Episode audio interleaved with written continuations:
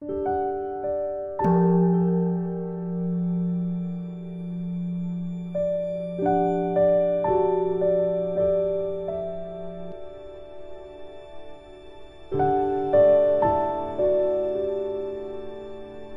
家好，很高兴又到了我们一起学习广论的时间了。请大家翻开广论三百七十二页第九行，那么在广论的校订本是第八十五页第一行，请大家和我一起看原文。这段呢稍微有点长，记得要专注。如是灭沉掉时。亦多纤维调举散乱所障，故须历历断笔。由此历历，便能止息粗显掉散，或少助分。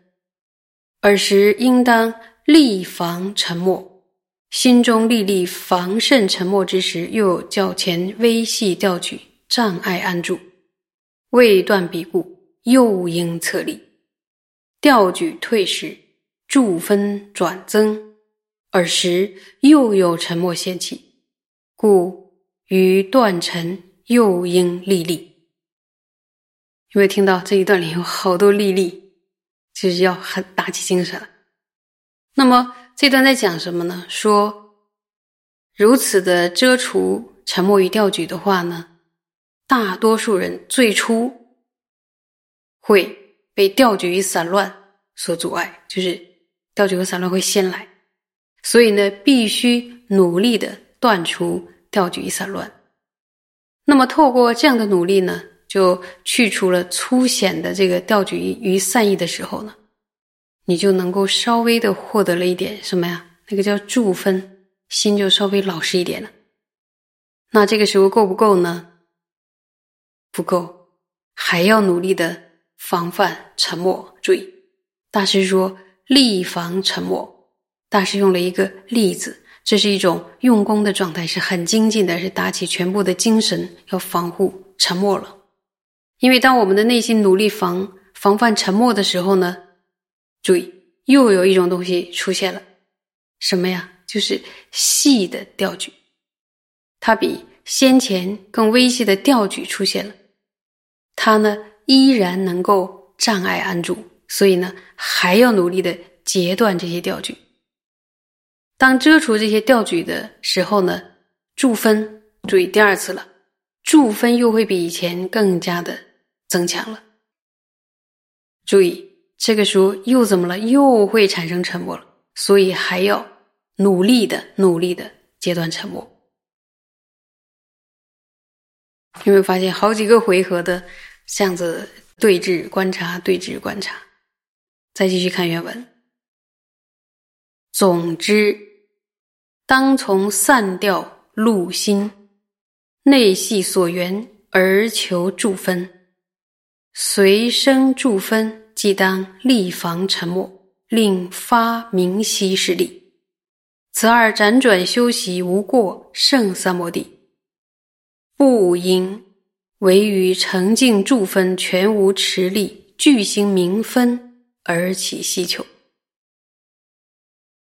那么，总之，总之呢，要讲内心从哪收回啊？从流散和调举中收回，向哪里安住？向内安住在所缘上，善所缘上，而寻求什么分？助分。一旦助分升起了呢？就要严防沉默，显发清晰的力量。此二辗转，此二辗转。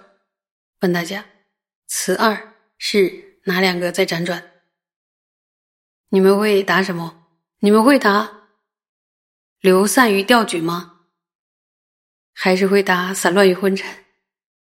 但是如果你这样答的话，你要看看后面的文。说是此而辗转修习，修习要这两个来回的修习的，所以不可能呢是修散乱与昏沉，对不对？一定是修对治散乱和昏沉。那修出什么呢？就是修出什么？主分与名分立。所以此二是指什么呀？就是指住分与明分力。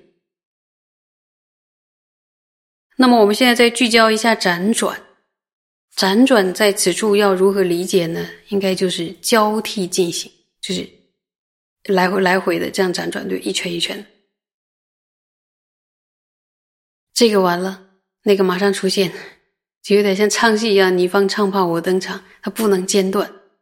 他那个就是说，粗细的散乱与沉默不间断，我们的对峙也不间断，对吧？做什么呢？就是要修持没有过失的等持，然后只有这样呢，不停的努力，不间断的清扫，才是正确的修习没有过失的三摩地的方法。你会觉得麻烦吗？刚开始练习的时候，其实大家会觉得，哎，有点怎么好像。一直一直调不对一个状态，但是一直一直练习下去，获得了经验，越来越多的经验之后呢，这个心就慢慢的听话，慢慢的训练它，是可以调伏的。那么错误的方式是什么呢？就是只希求，就是他的愿望，希求什么？仅仅澄净的助分，却没有直取相的力量的明分，就是它的力度不够，它不希求于力度。是不应该希求仅仅澄净的助分，而不具足直取向力量的名分。所以，当助分升起的时候，我们能专注的安住在所缘上。然后这个时候呢，可能会觉得内心是很稳定的，是前所未有的稳定，很舒适的。但是大师教诫我们，不应该希求这样的助分，因为呢，如果没有具足直取向力量的明分的话，即使获得了这种助分。还在什么里边？还在沉默当中哦。即使觉得很舒适，非常的安静，前所未有的安静，没有经历过的安静，没有经历过的稳定，但这不可能是真正的极致，因为还在沉默当中。所以呢，一定要严防沉掉。听到这里的时候，你们会不会觉得说？哇！如果我用功用到了一个前所未有的状况，我们就觉得功夫很有长进。那么我今天达到的高度，是不是就是正确的三摩地呢？这个时候怎么办呢？不能自己以为是正确就正确，要看经典，因为这里边如果名分力不够、力量不够的话，是是有问题的。那么正确的修持三摩地的方法，一定会修出没有过失的三摩地，就是。它是真正的三摩地。一旦你的方法上有错的时候，是不可能得到三摩地的真正的三摩地。所以呢，注意很多用功的一定要源于什么？发现。假如发现内心已经开始向外流散，这一定是一个政治力观察很及时的。发现内心已经向外流散了，然后或者出现调举的时候，这时候该怎么办呢？应该先。收摄，哎，就像收收雨伞一样，哎，把它收起来。收摄自心，让我们的心安住在哪里啊？善所缘上。修持什么？住分。然后，当心安住在善所缘之上之后呢，要放一个东西，那个东西是什么？沉默。还说这个心在这个善所缘上很老实的，他没有想到处跑，但是在这个这个地方停久了之后，他会出现沉默。这个时候要努力让心呈现出什么力呀？明分力。所以在修学三摩地的过程中，助分与明分力两者一定要怎么做？交替，交替修习，相互的配合，然后这样呢，才能修成真正的什么塔。绝对不要只希求只有澄净分而没有明分力的这个三摩地，就只希求助分是不行的。那么我们会思考说，那它的次第到底怎么排呢？在在我们坐上修的时候，在修学声波他的时候，在沉掉两者当中，先出现调举，所以呢，要先用正念。正知呢？对峙这个时候是粗的还是细的？刚出现的是粗分的调举。那么经过来对峙啊，然后就是他跑你抓，他跑你抓，这样子一直收摄，一直收摄，然后内心呢就获得了少许的珠分了。注意，少许的珠分，但这个少许的珠分可能也是我们没经历过的，是很美的。可是这个时候呢，有可能产生沉默，然后接着有可能产生沉默，你要再用正知正念，用正知观察，用正念对峙，要对峙沉默。然后沉默又控制了，哎，以为好了吗？接着又会再次的产生微细的调举，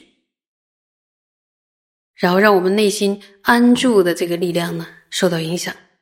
然后这个时候还是要用正知去发现，然后正念就把它觉察调回来，来断除，注意，来断除微细的调举。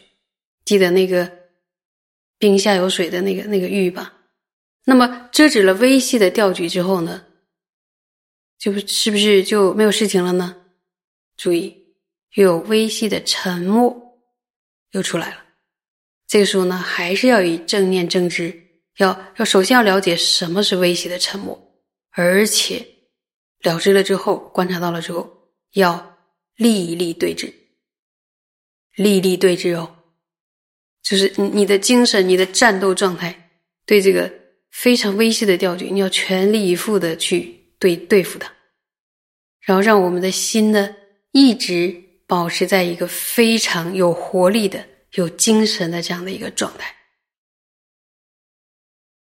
人呢是在蒲团上安住不动的，但是他精神呢是全力以赴的在对付散乱昏沉呢粗细的这些这些问题，所以而且是不间断的反复的休息。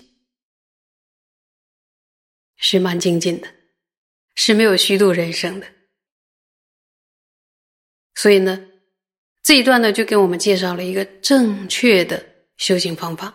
所以你有没有发现好几轮呢？好几轮，哎，你刚把一个放好了，一个又来了，哎，这个放好了又又来，它是接连不断的出现。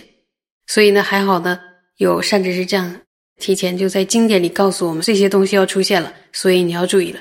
就像一个走走过这条路的一个。慈悲的一个老师，他在前面都经历过了，所以他会告诉你说，在这条路上先出现一个什么，你要拿你要拿什么去防。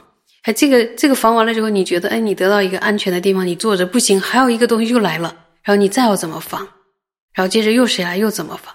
所以呢，他把这条路上我们碰到的这些问题，全部就是告诉我们，以及怎么对峙，就是要打起精神来。然后不能待在那个所谓的刚修行出来的安乐窝里边，不能蹲在那里，一定要还要再起来战斗，因为我们还没有到达安全之地。会不会觉得这样的教授很美？有了这样的清晰的教授，我们在上座修的时候就有法可依了，就不会自己盲修瞎练，会节约太多的时间了。